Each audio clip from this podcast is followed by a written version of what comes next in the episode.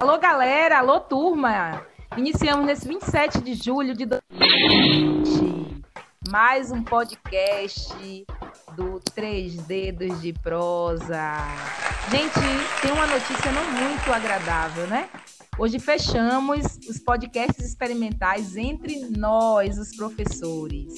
Mas aguardem! Oh, em breve, galera, a gente vai ter as produções da garotada do oitavo e nono ano aí do Salete.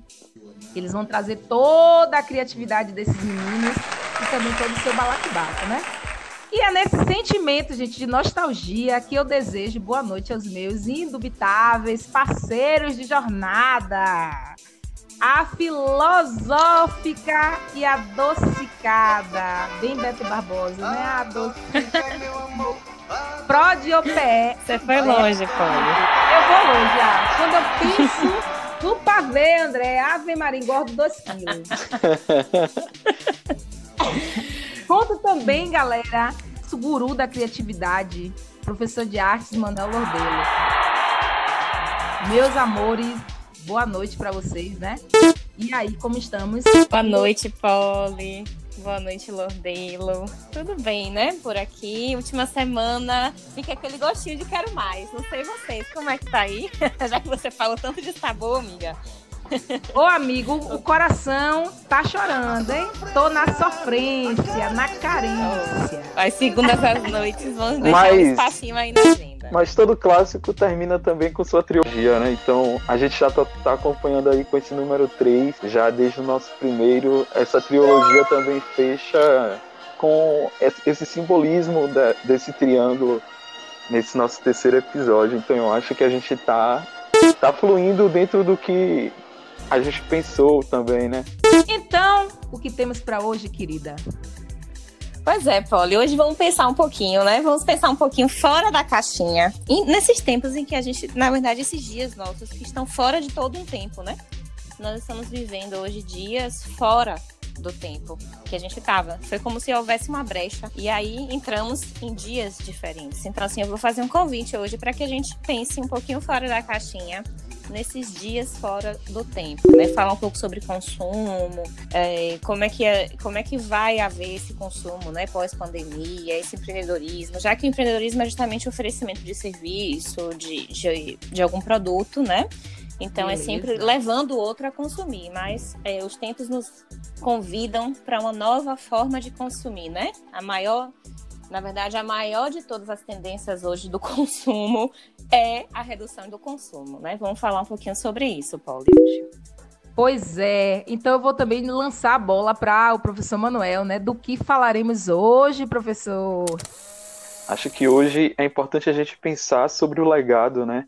E legado não só nesse sentido desse projeto, do podcast, do nosso trabalho, enquanto professores, enquanto estudantes, mas do nosso legado também como ser humano, né? O que é que a gente deixa depois de tudo? Então, esses dias, como a Andrea falou, que a gente está vivendo fora dessa normalidade, acho que hoje a gente pensar o que a gente tem construído e o que disso vai se resultar. O legado não é aquilo que se encerra, né? Mas é aquilo que dá início a outras coisas. Então. É o eco, né? Falar desse, falar desse legado, desse eco, né? Vamos então, ó, eu queria fazer uma pergunta aqui, né? Aí hoje, é, na verdade, esse podcast que, que fecha né, essa trilogia falada aí o tempo todo por, por Lordelo, é, eu queria, na verdade, assim, fazer uma divisão de, de água mesmo de um, de um cenário de, de um 2020 pré-pandemia né, para as áreas da gente, e um 2020 pós-pandemia. Então eu queria saber de ideia aí. Qual era a máxima ideia do empreendedorismo antes da pandemia? E o que você acredita que será legado desse estilo de negócio, tanto para o comércio quanto para a educação, nesse momento de pós-pandemia? Excelentes perguntas, viu, Paulo? E você jogou aí, não foi na minha caixa dos Eu sou terrível! Receba! Você é dessas, né? Eu mando Receba essa galinha pulando. Ela tá pulando. Eu não mando pulando na amiga, eu, dou, eu mando é, na capoeira. Bem sofisticada. Poli, Lordelo, o que acontece? A máxima da gente, né, no empreendedorismo, era consumo, né? Acima de tudo, precisa, é, como é preciso ter, né? No Instagram a gente sempre, você tem que ter. Então, o empreendedorismo é, é, totalmente voltado à produção de consumo do outro, seja de um serviço, seja de um produto, seja, né? Empreender é justamente levar ao outro a consumir, seja a sua marca, a sua imagem, enfim. Empreender esse processo, né, de produção e consumo do outro. Só que, como eu falei inicialmente, é, existe uma demanda é, rotineira hoje em dia, iminente de mudança de forma de consumir, né? como eu disse, hoje em dia a demanda de consumo, né, a maior, da, a maior tendência de consumo é deixar de consumir. Reduzir o consumo, na verdade, deixar não, né? A redução de consumo. Levar esse consumo, né? Que era antigamente um consumo de, é, material externo, né? Nós consumíamos para o externo, para o outro, né? E, de, e, nesse tempo dentro de casa, temos observado que o consumo tem que ser voltado para o nosso conforto, para o nosso bem-estar, né? E a gente passou a um consumo imaterial mesmo do que é interno, né? Uma busca por cura, sabedoria, é, bem-estar. Então é um consumo muito mais é, engrandecedor, né? Falou a pessoa que tem unidade de livros aqui. Isso, tá Isso que é filosófica, Falou não tô acumuladora de livros. Então, Polly, é, é uma busca justamente por uma redução de consumo. Eu acho que o empreendedorismo hoje está voltado, ele está ligado nessa aí. É, os grandes empresários sabem disso, né? Eu, é, eu acho engraçado, um amigo meu foi morar na Califórnia. Você sabe como é brasileiro nos Estados Unidos. Ai, adora ser estrangeiro. Tem que comprar. Eu preciso disso. Eles que chegavam lá, aí tinha já um cara que morava tempo lá e é, eu tenho que ter. Ele disse, o amigo dele me dizia o seguinte: eu não preciso disso. Ele me dizia, André, eu não sei como. O cara não, não comprava nada, bicho. Eu digo, rapaz, ele tava na onda dele, já, já tava lá há muito tempo. Você que brasileiro chega nos Estados Unidos e fica, né, deslumbrado com tudo e queria comprar tudo meu, era tem que ter, eu preciso disso, eu preciso daquilo. O cara lá numa boa, não comprava nada. Então, eu acho que a gente vai sair dessa dinâmica de consumo excessivo, né? Para o que é realmente essencial. Na verdade, o convite é isso hoje em dia, né? Tanto para o empreendedorismo quanto para a arte. A gente vai mudar a forma de consumo, como a gente consome o meio ambiente, né, Polly? Seria Também. um legado mais sustentável, né, Dea? E... Ninguém precisa ficar na fila do shopping abrindo uma emergência, né? Filas quilométricas. Você não ia perder essa, né, Ordelo sempre apimentado, apimentando, né? Mas então tá é pensando... é isso. Pois é. Eu acho que a gente tem pensado muito nessa coisa sustentável. De fato, essa nomenclatura de sustentabilidade, é, nesse momento, faz tanto sentido, né? Do, do que é sustentável, do que é consumo consciente. Então, eu acho que empreendedorismo é, é o legado vai ser esse daí mesmo, até para que a gente consiga é, harmonizar novamente, né? É, o mundo, o universo. A gente trouxe um desequilíbrio muito grande, inclusive com o ambiente, né? É, até mesmo esse consumo excessivo. É, tem, na verdade, um efeito dominó nisso tudo, né? Mas Lordelo tá aí quietinho, né? Pensando que vai ficar fora dessa. Agora eu vou né, jogar a bomba é logo que dessa. É, já vou mesmo na voadora, né? Ó, que hoje eu, não, hoje, eu não, também... hoje eu não ensaiei, não, viu? Poxa, é verdade. Mas o, o, E quando é que Pauliana segue? Ela joga isso aí pra gente. Eu tô totalmente fora do trilho, gente. Não tem jeito. Lordelo, pensando também nessa máxima né, das artes antes da pandemia, qual era o que você acreditava ser a máxima da arte antes da pandemia? E qual você, que você acredita que será legado desse movimento no pós-pandemia? Eu acho que a arte hoje nunca teve tão importante, né? Nesse momento de solitude Salvou nossos dias. Obrigada, dona Netflix. Obrigada. Verdade. E lives, né? Lives, cinema. Lives, obrigada, músicos. Mas é, a arte, eu acho que ela sempre surpreende, né? A arte, ela, acima de tudo, está relacionada com criatividade. Então é uma área que sempre vai estar tá passando por esse processo de reinvenção, seja nos momentos mais extremos de, de nossa história. Mas eu percebia que a gente tinha avançado muito no mundo das artes no, no processo de toque. A gente tinha cada vez mais é, museus com obras interativas, o processo de estar tá envolvendo esse toque do público, o contato direto.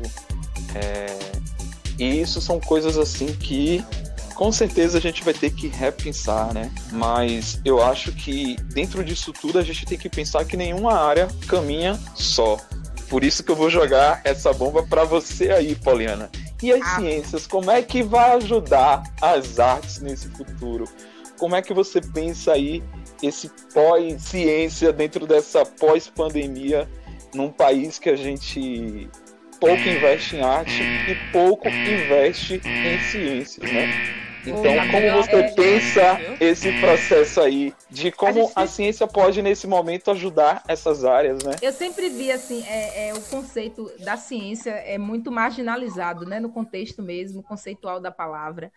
É, é, no, no, período pré-pandemia, né, antes de acontecer tudo isso, de vivermos isso, é, a ciência ela realmente era desvalorizada, desqualificada, assim como a arte. Aí surge um, um agente inanimado, porque quando a gente fala de vírus para a ciência, para a biologia, é, é, um ser que nem apresenta vida.